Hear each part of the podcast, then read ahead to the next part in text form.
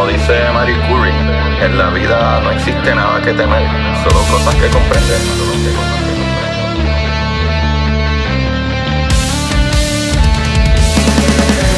Recuerden correr y buscar la manera de aprender que más le divierta.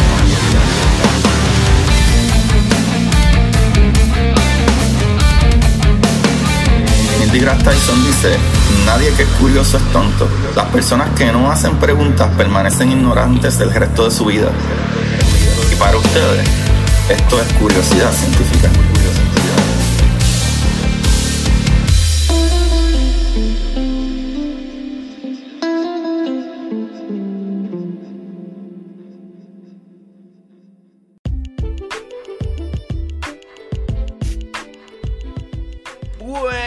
De Curiosidad Científica. Bienvenidos a este su programa de curiosidad, donde les traemos la ciencia de una manera sencilla y con mucho amor y emoción. Aquí con ustedes le habla su host Agustín Valenzuela. El día de hoy hablaremos de uno de los temas que más amo, física cuántica y cómo funciona el universo. En este caso, podría yo decir que hablaremos de un teorema de la física cuántica, el teorema de Bell. Corillo, pero primero tengo que agradecer a todos aquellos que semana tras semana le dan play y todos los que apoyan este podcast, sea comprando mis libros en Amazon, sea en el Patreon de las historias cortas, sea que apoyan eh, ¿verdad? Este, dando un granito desde un dólar al mes, Corillo, un dólar al mes. Eso tú lo gastas vacilando aquí en el link, aquí abajo en la descripción de Anchor Listener Support. Y a todos los que le dan un rate, un like y comparten estos episodios. Así que todos ustedes, muchísimas gracias. Pero vamos de vuelta a el teorema de Bell, Corillo. Ah, no se me puede olvidar que vayan a mi YouTube también a Curiosidad Científica donde todos los jueves sale el programa con mi compañero host eh, Oscar Navarro. Todos los jueves. Es más o menos algo parecido a lo que yo hago aquí, pero de una manera súper cómica y con muchísimo chiste. Y se habla de otra manera, ya que Oscar tiene las ganas de aprender y al mismo tiempo nos estamos divirtiendo. Esto aquí en Curiosidad Científica yo me voy mucho más deep. Allá estamos vacilando mientras aprendemos. Pero nada, vamos a lo que vinimos. Pero creo que primero vamos a ver quién era Bell. Así que este muchachito se llamaba John Stuart Bell, que nació el 28 de junio del 1928 y falleció el 1 de octubre de 1990. Él fue un físico irlandés conocido por formular el teorema de Bell, el cual es súper importante porque le da la cara a Einstein. ya verán por qué. Corillo, eh, vamos a conocer un poquito de Bell. Es que Bell nació en Irlanda del Norte, de padres escoceses, y se graduó en física experimental de la Universidad de Queen de Belfast en 1948. Obtuvo su doctorado en 1956 en Harwell como especialista de física de partículas elementares y teoría cuántica de campo. Eso es muy importante eh, por lo que lo estoy diciendo. Así que, Corillo, ahora sí. Eh, hay mucho más de él que llega hasta la sociedad Royal Society, un par de cosas, y trabaja en el CERN, y fue de los primeros que ayudó a inventar las máquinas de colisionadores o ideas de cómo hacerlo. Hay muchas cosas de Bell, Bell está brutal. Pero eso era importante que lo supieran de qué es lo que él hacía. Sabes que esto era lo de la física cuántica y las partículas. Ahora, ¿qué caramba es el teorema de Bell? Tranquilo, chavales. Eh, que primero habrá que ¿verdad? contarles por encima qué es lo que decía Einstein, Podolsky y Rosen, porque ahí entra la paradoja que se llama paradoja EPR, ¿verdad? Por los apellidos de Einstein, Podolsky y Rosen. Cada vez que digo EPR, eso es lo que es. So, ellos, más que nada, lo que quieren es criticar en una idea. O sea, esto fue una proposición mental, creo que le puedo decir, del por qué era una teoría, ¿verdad? Que dos partículas entrelazadas pudieran enviar información, ¿verdad? Una a la otra instantáneamente, ya que esto rompía las teorías de la relatividad sobre la localidad de un objeto, ¿sabe? O partícula en este caso. Así que básicamente ellos expusieron sus puntos de que las partículas tenían un fin o una cosa predispuesta. O sea, es que, ah, no, no, es que si la partícula dio un giro hacia arriba es porque eso era que iba a hacer y ya, y se acabó. Y que no era algo de probabilidades. y mucho menos con una partícula saber lo que la otra, ¿verdad? Iba a cambiar o hacer. O sea que habían ciertas cosas que ellos criticaban, y esto es algo más complicado de lo que les estoy explicando, pero ya que tienen la idea del por qué Einstein, Podolsky y Rosen se dirigían, ¿verdad? Ya tienen hacia dónde era la mentalidad de ellos, y creo que lo importante de eso es que de acuerdo a, la EPR, ¿verdad? Esa propuesta, ellos lo que tenían era una pelea todo el tiempo entre los que pensaban que la física cuántica era de una manera, ¿verdad? Que no tenía leyes parecidas a la física regular. Y a Einstein, Podolsky y Rosen no le gustaba esa idea y decían que no puede ser. O sea, ellos decían que si no, no, no. Si tú tienes eh, dos partículas entrelazadas y un cancetín, ¿verdad? Digamos que hay una media allá adentro que es azul y otra que es roja pues la que hay una que es azul y una que es roja. Eso de que no, que tienes probabilidad de que sea tanto roja como sea azul, eso no funcionaba así. Y entonces también no puede ser que tú teniendo, ¿verdad? Este, una media roja, O, la probabilidad de que cuando observes la media de momento es roja, ah, pues sabes que la otra ya es azul. No puede ser porque rompe la ley de localidad. Como que nadie, nada viaja más rápido que la velocidad de la luz pero sin embargo, ¿cómo es que comunica, verdad, de una caja esta partícula a otra partícula, verdad? Que pueden pensarlo así como una media roja y una azul. ¿Cómo es que comunica que de momento esta media roja, ah, entonces la otra es azul? No, no, no. Eh, ellos decían que no, que eso no funcionaba, que estaba predispuesto y ya una partícula tenía su spin, ¿verdad? Su giro ya predeterminado porque la partícula es tal cosa y la otra es otra. Entonces aquí entra Bell y dijo, ¿tú sabes qué? Yo lo voy a probar con experimentos, papá. Así que aquí vamos. Primero le explicaré un término y luego vamos a lo que vinimos. y el término a los que Einstein, Podolsky y Rosen empujaban era el término de variables ocultas locales. O sea, una teoría local de variables ocultas es una teoría en la que la medición sobre una parte de un estado, ¿verdad? Entrelazado no tiene efecto sobre otras partes del sistema suficientemente alejado. Lo que significa que una de las partículas que medimos, su estado, no hace ningún cambio o efecto en otra que esté, ¿verdad? Entrelazada.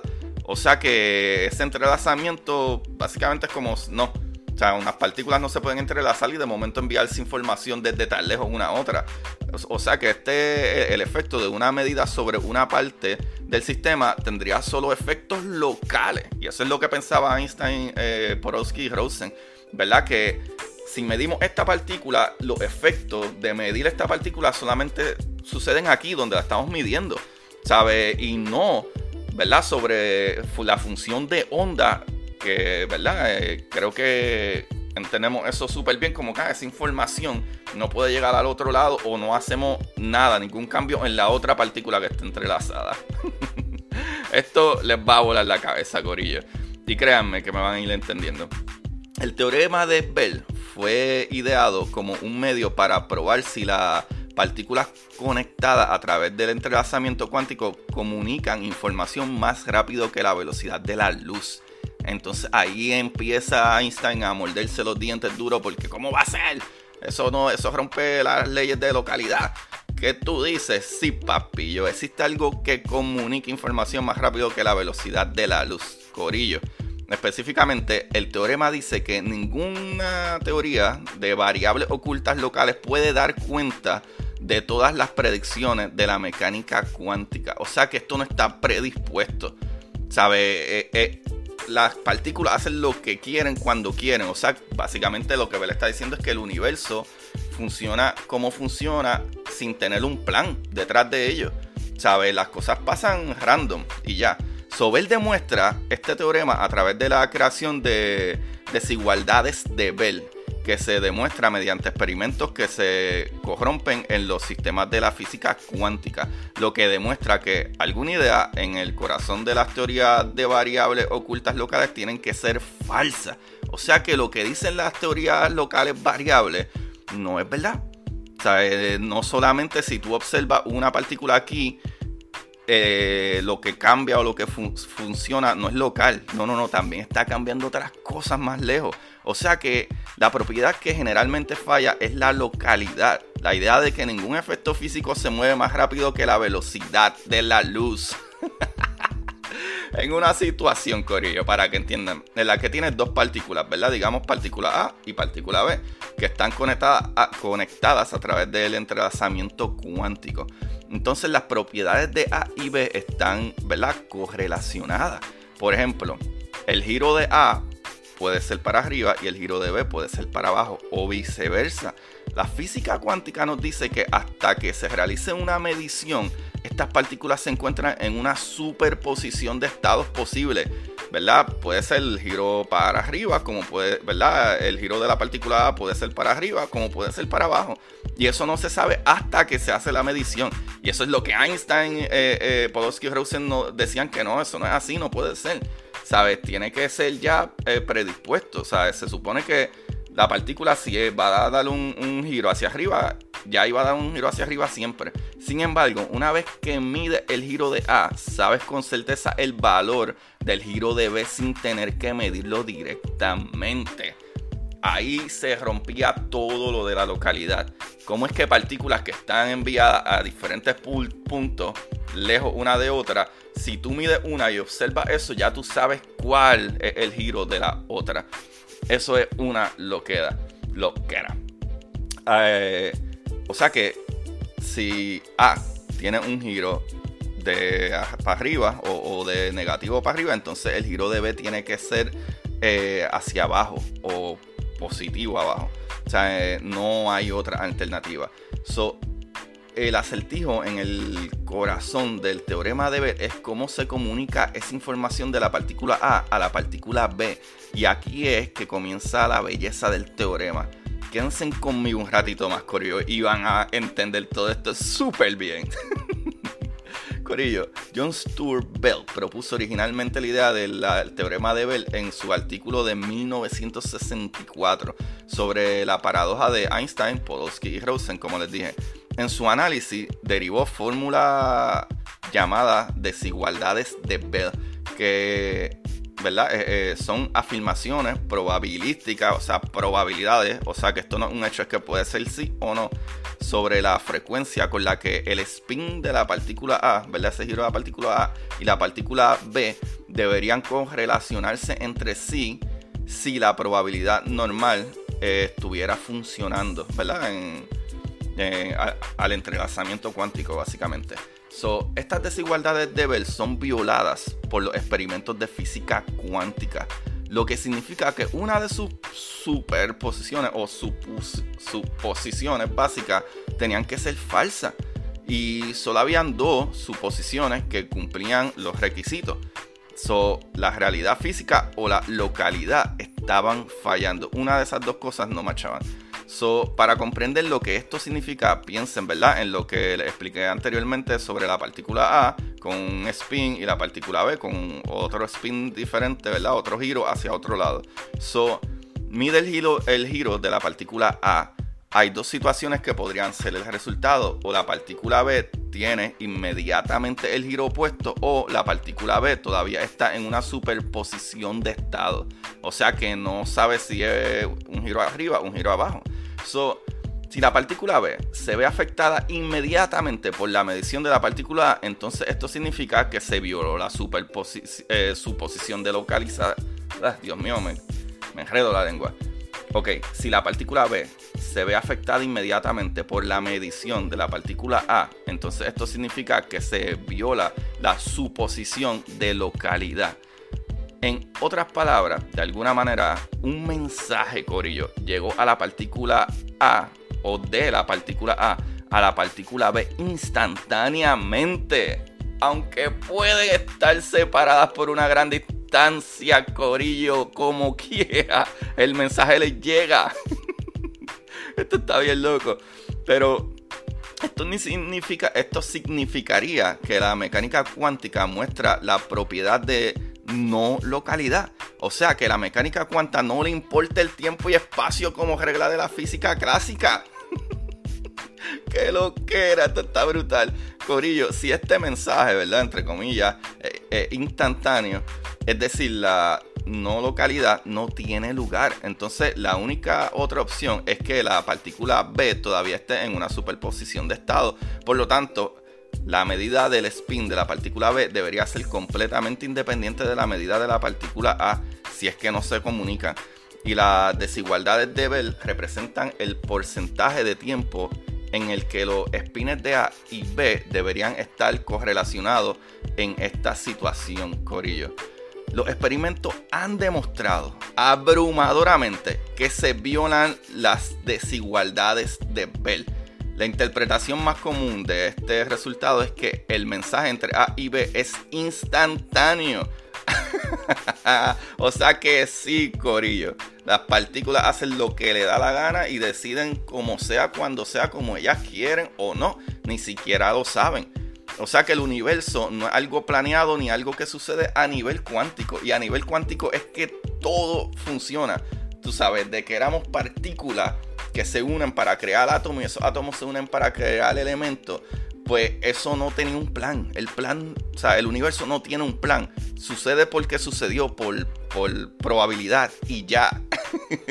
por lo tanto, la mecánica cuántica parece mostrar no localidad, papá. Qué brutal. Así que básicamente lo que Bell nos dejó saber que a Einstein no le gustaba es que la física cuántica no sigue las mismas leyes de la física clásica o la física a nivel macro. Algo que también eh, se revela con este experimento diseñado por Bell es que no importa cuán lejos se pongan las partículas, el mensaje es instantáneo, mucho más rápido que la velocidad de la luz. Ahora, la luz viaja a la velocidad más rápido a nivel local, o sea, ¿verdad? Por la tela del espacio. Como que la explosión de una estrella que está a millones de años luz, eh, cuando nos llega esa luz, nos llega con la velocidad que viaja la luz, ¿verdad? Esos 300 mil kilómetros por segundo.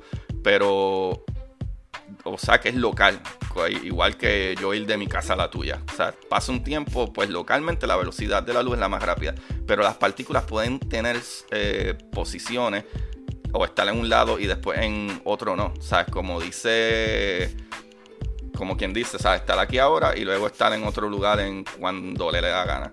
Que también hay una cosa que se le llama superposiciones de partículas, que estarían en dos lugares al mismo tiempo también. Así que, loco, ¿sabes? así esto está. La física cuántica está bien loca. Pero, como dijo incluso el mismo Richard Feynman, ¿sabes? Nadie realmente entiende la física cuántica. Y quien diga que la entiende, está mintiendo. Ahora, para que sepan, esta información que se envía es solo la información del spin, ¿verdad? De ese giro de la partícula. Eh, Así que no es como que podemos enviar un mensaje que queremos a otro lado más rápido que la luz. Así que todavía tienes que testear y enviar emoji para que tu amigo te envíe ese meme gracioso.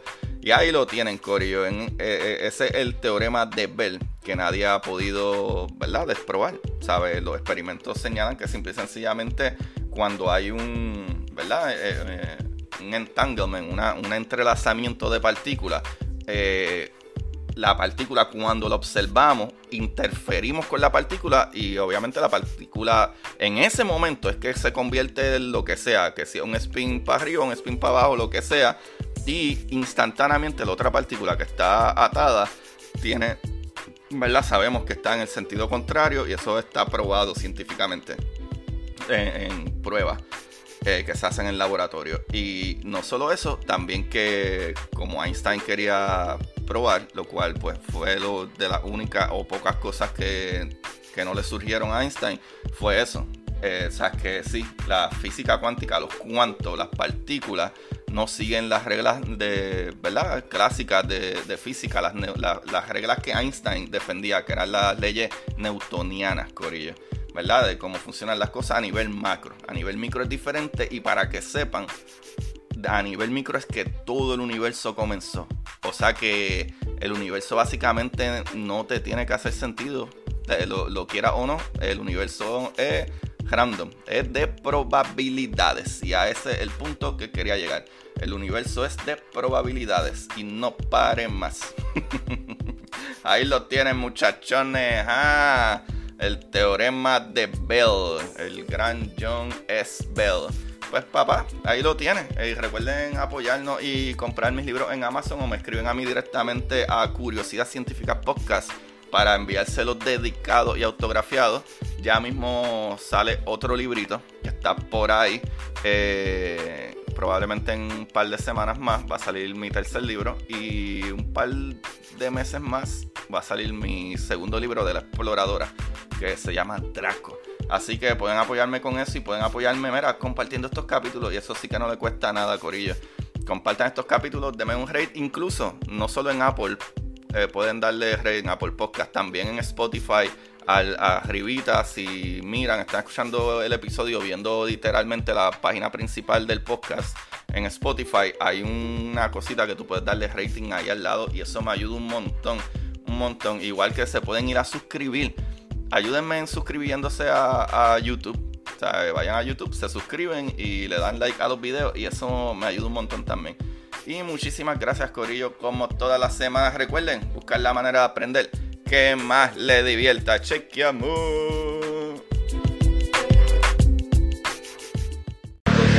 Y para ustedes, esto es curiosidad científica.